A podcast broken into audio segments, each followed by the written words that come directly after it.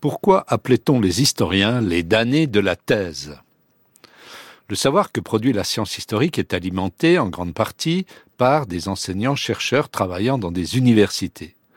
Pour pouvoir exercer ce métier, il faut avoir soutenu avec succès une thèse de doctorat. Toutefois, l'histoire de l'histoire montre que l'importance attachée à cet exercice n'a pas toujours été le même.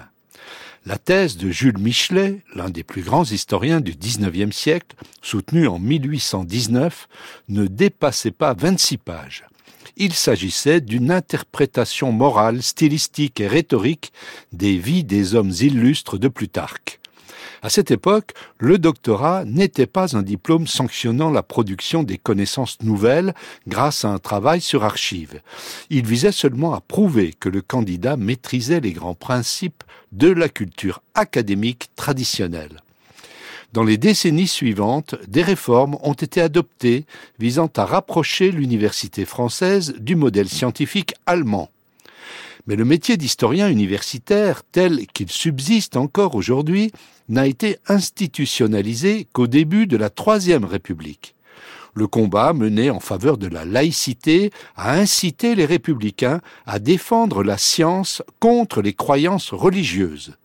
Parmi les mesures prises pour concrétiser cet idéal, les réformes concernant la thèse ont joué un rôle essentiel. Désormais, pour obtenir le grade de docteur en histoire, il a fallu produire une recherche spécialisée fondée sur un travail d'archives de plusieurs années.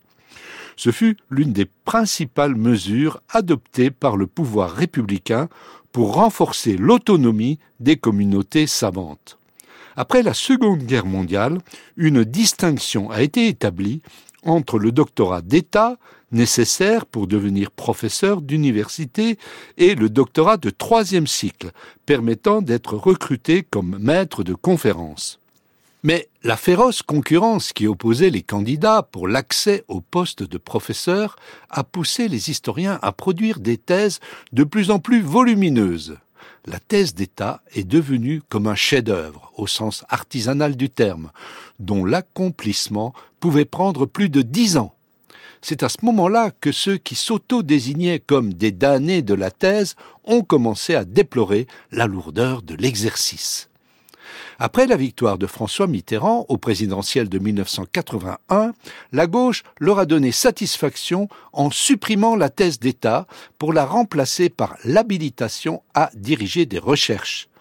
Cette réforme n'a pourtant pas fait l'unanimité au sein de la corporation, car ceux qui avaient sacrifié de longues années de leur vie pour respecter les normes anciennes ne voyaient pas toujours d'un bon œil qu'on le remplace par un système moins contraignant ayant moi-même bénéficié d'une réforme qui m'a permis d'échapper à la dure condition des damnés de la thèse, je ne voudrais pas donner l'impression que je partage l'avis des nostalgiques de la thèse d'État.